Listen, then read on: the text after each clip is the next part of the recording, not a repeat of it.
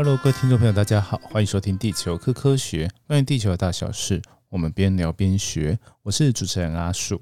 照理说，今天应该要来跟大家谈谈香港的事情呢。不过呢，因为最近有些时事啊，所以阿树呢就想来插队一下啊。现在录音的时间呢是呃八月三号晚上哦。那八月三号这天呢是北北基 放了台风假的日子。好，那。最近有了开始，台湾有台风假哦，在上个礼拜，台南有一个紧急台风假嘛，就是杜苏芮台风的时候，然后那时候呢，其实哦，好多人去那个他们是台南市场上面留言，哦骂好像骂骂爆了，因为一开始好像是要呃上班的，因为他先呃停班停课，然后但是那一天没有遇到什么风雨哦，但是呢呃接着呢隔天啊宣布是正常上班上课后，哎。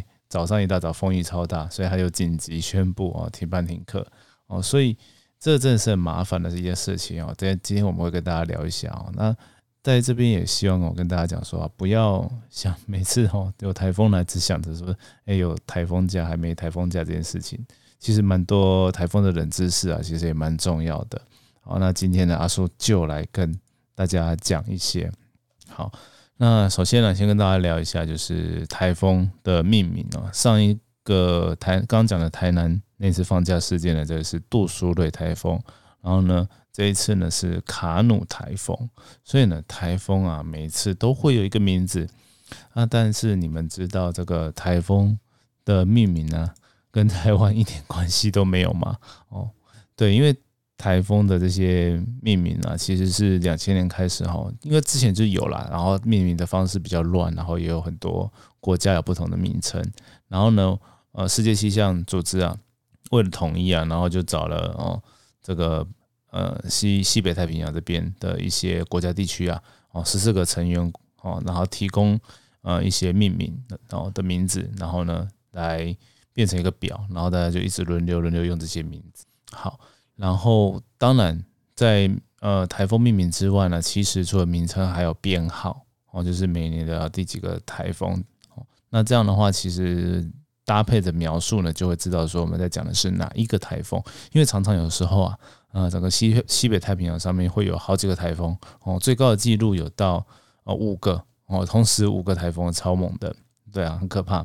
嗯，然后现在好像大概两三个都会觉得算。两个是蛮常见的，然后三个、四个其实就蛮多了。对，好，那台风的命名就是会有个这个顺序性。然后呢，比较特别是刚讲了台湾，对，因为政治的一些因素啊，没有办法加入世界气象组织，所以呢就没办法提供台风名称哦，然后也没办法提出除名的要求啊。那这边讲为什么要除名呢？其实，呃，台风啊常常会带来很严重的灾害嘛。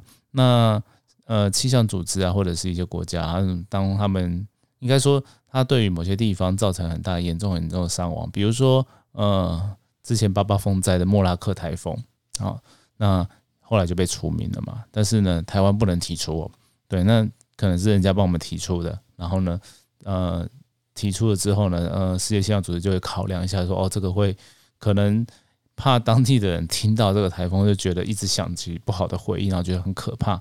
哦，所以呢，就会把它呃名字除掉哦。重大，它差不多重大的台风都会这样子。对，那对，大概就是一个命名的部分。好，那这边跟大家提的就是，哎，台湾其实没有办法啊。那而且台湾的使用的那个中文的翻译名称啊，嗯，也跟呃中国大陆、跟香港、跟澳门不一样。哦，中港澳他们会统一哦，有一个中文的译名哦。那台湾可能就不一定会跟他们一模一样。啊，大概是这样。好，那就是一个第一个台风的冷知识。那第二个呢，就是常常常常之前前一阵子不是说那个气象局长啊退休之前啊这一任的啊证明的局长，他都没有任内都没有遇到台风直接登陆台湾的哦。那是有稍微少过了，那其实都很完，就是台湾感觉像个立场一样哦。然后大家就会开玩笑说，其实台湾是不是有气象武器之类的哈？然后操作一下就可以让台风转向，然后这个 其实 我觉得是大家应该是听起来觉得很好笑了。那但是呢，在每当台风季啊，都会有一些呃空想科学那种出现。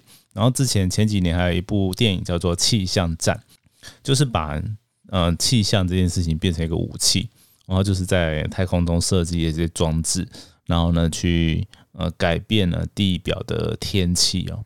哦，那这其实是蛮扯的一一个故事哦，因为其实如果以台风来说，我们讲台风好了，那台风其实我们要让它，诶，不管是变强变弱、转向、消失啊，都是很难的哦。先讲把它，呃，之前好像有看过那个美国，嗯，国家大气中心啊，它有一个统计啊，就是一个热带气旋呢，就是一般中度台风等级的，好，那。等于呢，它每天都在释放的能量呢，等于是怎么讲？每二十分钟引爆一百万吨的核弹啊，一千万吨啊，不是一百万吨的弹，一千万吨的核弹，就是非常非常巨大的能量哈，就是你根本很难说，你可能把现在地球上的那些核弹都拿去炸那个台风，可能也都炸不掉哈。如果你想要用呃能量的方式去让它消散。所以呢，其实这是一个蛮空想也做不到的事情。好，那所以呢，你光是这样子都做不到，其实你要改变这些剧烈型的这种气候呢，天气啊不气候，天气呢其实是很难改变的。那跟大家附带讲一下哦，在气象人类气象观测史上面，台风曾经有被一个东西轰掉，那是地球啊，地球它这样的威力哦，在一九九一年呢，就是一个台风。那经过菲律宾的时候呢，被拼了突破火山哈，就是刚好它大爆发哦，在一九九一年那年，好，那个破爆发非常的剧烈，它整个撞破坏了台风的结构，哦，那当然就是火山本身也有高度嘛，台风撞到火山也会有影响，但是加上那那时候刚好就喷发了，但是呢，大家想说，哎，那台风呢是不是就没有对菲律宾造成灾害？没有。哦，那原地消散了，还是造成了很多降雨之类的哦。然后火山爆发，有一些火山灰嘛，产生火山泥流，然后造成菲律宾当地严重的灾情。哦，那比较幸运的是台，反而是台湾，因为那个台风呢，本来是要往台湾跑，就是侵袭完菲律宾后会到台湾。哦，那很多台风都这样啦，就是对菲律宾造成很严重的伤亡之后呢，那。它因为地形的关系，然后也慢慢的变小哦，甚至消散掉。那对台湾呢，就只是造成一些比较零星的降雨，然后风势可能也没有像在菲律宾那时候大。所以呢，台湾的地理位置很有趣。台湾呢是位位在一个就是台风常常会经过、会转折的地方。对，那这时候呢就跟大家讲哦，就是台风啊这个路径啊有一些特别的一些因素。那第一个就是，如果我们把台风我在全世界的路径呢，都把它画在那个世界地图上，会先发现到一件事情呢，很冷的地方，寒带然后温带、寒带就不用说了，那不会有台风。但是最热的、最热的赤道呢，也没有台风，哎哎，那为什么？很奇怪哦。对，那其实呢，这是跟地球有个自转的所谓的科氏力有关。那科氏力应该是国中或者是到高中才会教。就是地球自转会一个偏向哦，然后让风会有偏转，它导致呢北半球的呃像台风它就会逆时针旋转，那高压就是顺时针旋转的这些气流，然后在南半球刚好就会是相反哦，那就是受地球自转的一个偏向力所影响。好，那有这个偏向力呢，其实在呃最靠近赤道的时候，其实是最小，几乎是没有的哦。那开始离开赤道一段距离之后，就开始有。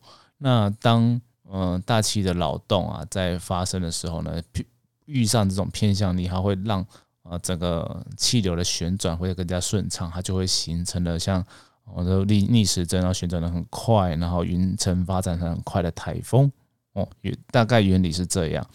那所以呢，其实在赤道上面几乎都不会有，但是它还是会在很靠近赤道的热带海洋上，哦，它的低纬度大概。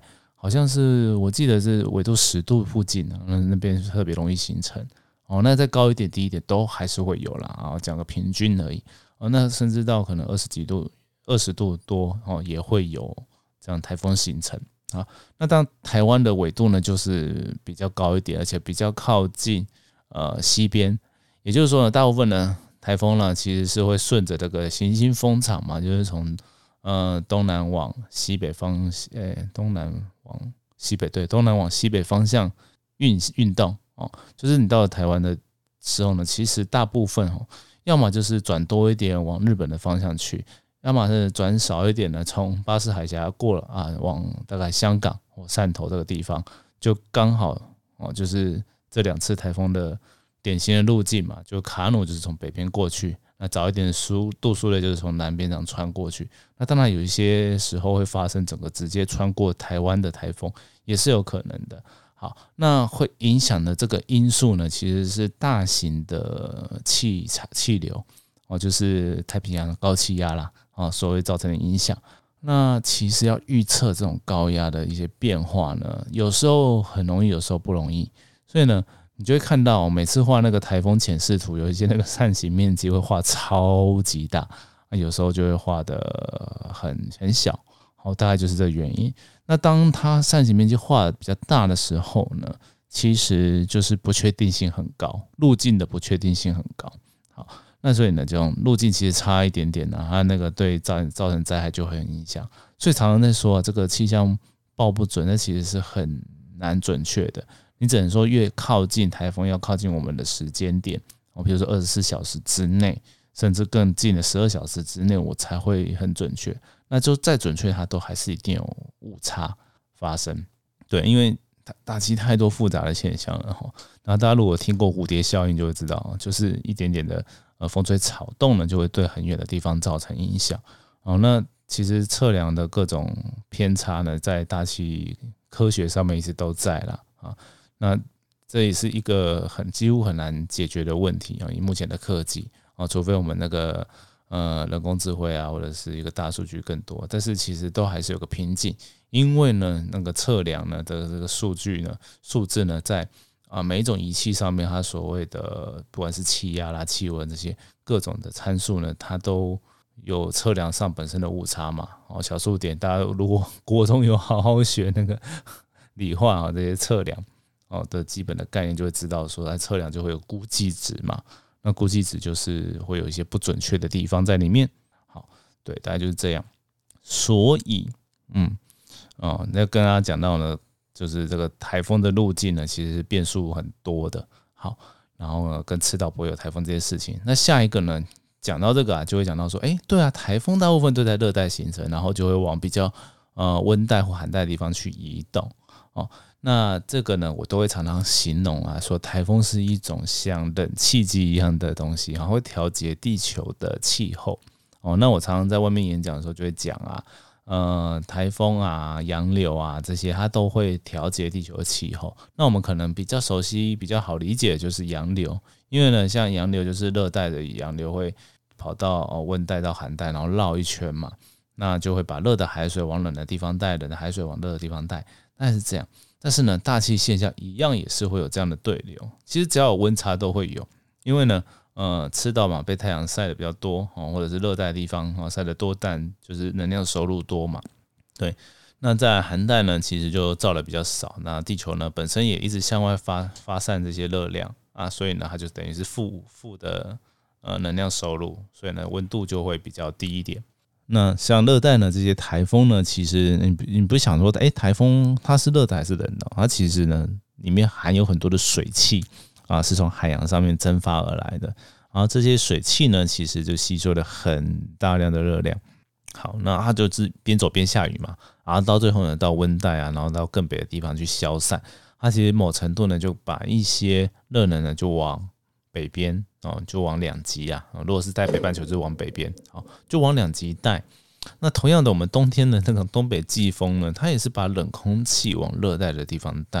哦，那地球呢，就是有这种呃调节的机制啊。虽然感觉那效率很差，但是呢，以长期来说，地球能够维持的一个恒定温度呢，除了温室效应以外呢，这些呃对流的一些作用呢，其实也扮演了很重要的角色。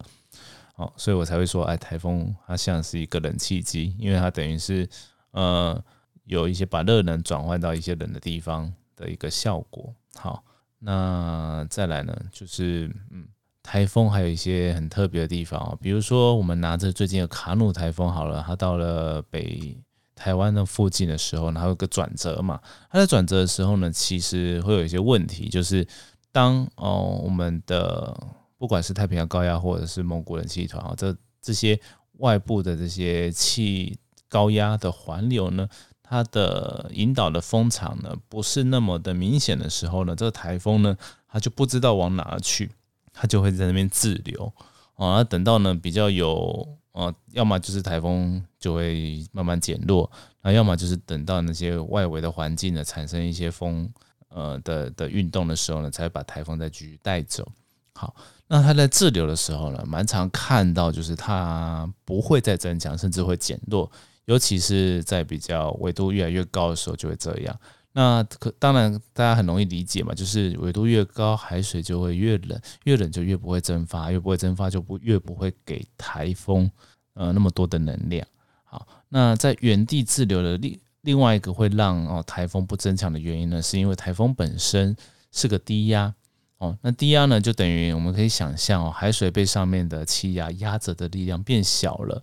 那所以呢，其实海水甚至会有一些呃升起哦，永生流的一个概念啊。那比较冷的海水呢，就会被搅到表面上来。那表面表面海水变冷了之后呢，它就比较不容易蒸发了。好，这就是一个基本的呃台风为什么不会增强，甚至还会减弱的一个原理哦。它如果滞留的时候，常常就会有这个情况。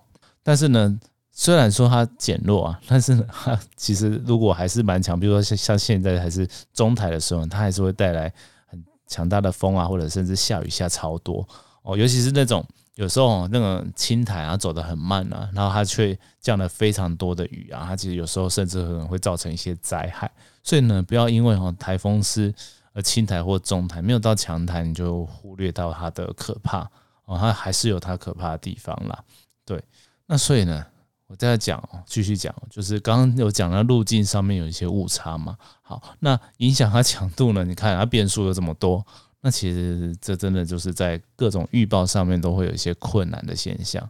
对，那因为你很难去直接量测它哦，量测说像我刚刚讲的，海水被搅上来，它搅了冷海水又搅多少，我们是可以模拟啦，但是模拟就是会有误差嘛，对啊，就是会不准。对，所以呢，真的我要再强调，就不要随便去问那个。做大气或者学大气的时候，哎，会不会放台风假？我就跟你说，就五十五十啊，这讲这个是最保险的。开玩笑，对啊，就是这种情况。对，所以今天就跟大家分享这些一些关于台风的小知识啊。讲到这个，刚刚啊，哎，还有讲到那个海水卷上来，我之前有看过一个，呃，也是空想科学。刚刚讲的是用核弹去炸台风嘛，那其实。也有一个说法说，哎，我们把那个两节冰块拿来放在那个台风正下方的海水上面，那它是不是就会越来越弱？因为那个冰就是会把会吸热啊，对，你就让冰去吸热啊，海水的那个温度降低，然后台风也比较难吸到那些热量。好，这也真的是空想啊，因为你非要拿非常非常多的海海水海水跟海冰哦，你想一下啊那个。台风的半径，暴风半径有多大？它动辄都是上百公里，甚至两百五十公里啊，都有的。对，那台风眼呢？其实你说小也不小，有好几十公里耶。对啊，那你台风中心哦，要摆那么多的冰块跟水哦，要从哪里来？对吧？这就是科技上可能还是很难达到啦。对。所以呢，就跟大家分享到这边哦，不要每次啊台风来啊都只关心 有没有放假。我相信我听众都不会啦，对你们都是很优质的。好，那节目就到这边。那阿树呢会接下来这也会有一些啊别的访谈跟别的一些不同的内容啊，那请大家再慢慢期待一下喽啊。那我们就下次见喽，拜拜。